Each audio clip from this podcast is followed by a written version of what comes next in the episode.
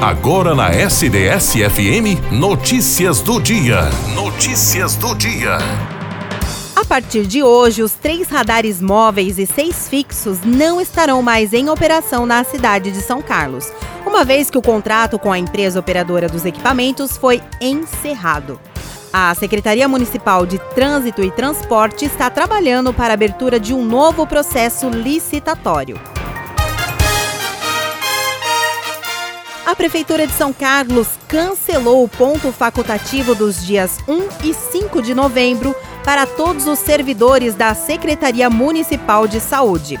A portaria publicada no Diário Oficial deste sábado, dia 23, foi repudiada pelo Sindicato dos Servidores Públicos e também autarquias municipais de São Carlos. Araraquara retoma a vacinação contra a Covid-19 nesta segunda-feira. A segunda dose antecipada da Pfizer em maiores de 18 anos que tomaram a primeira dose há pelo menos 21 dias ou mais. No caso dos adolescentes de 12 anos a 17 anos, está mantido o intervalo de oito semanas entre a primeira e a segunda dose. A aplicação acontece em todos os polos de vacinação.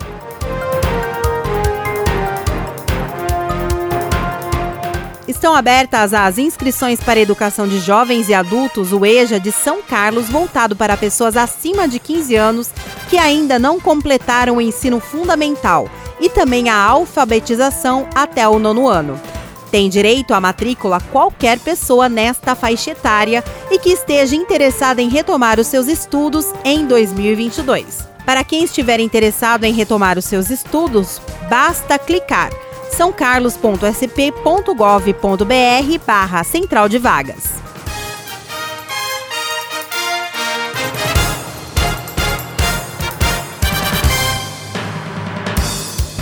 Centro de Referência Afro Mestre Jorge de Araraquara está com inscrições abertas para a oficina gratuita que irá ensinar a confeccionar bonecos natalinos usando feltros e tecidos. O objetivo é trabalhar o recorte racial, destacando o protagonismo do Papai Noel negro.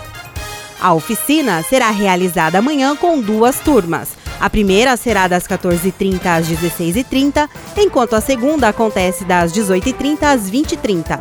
As inscrições podem ser feitas pelo telefone prefixo 16 3322 8316 ou 99626 9466 ou ainda pessoalmente no Centro de Referência Afro, localizado na Avenida Mauá 377, no centro de Araraquara.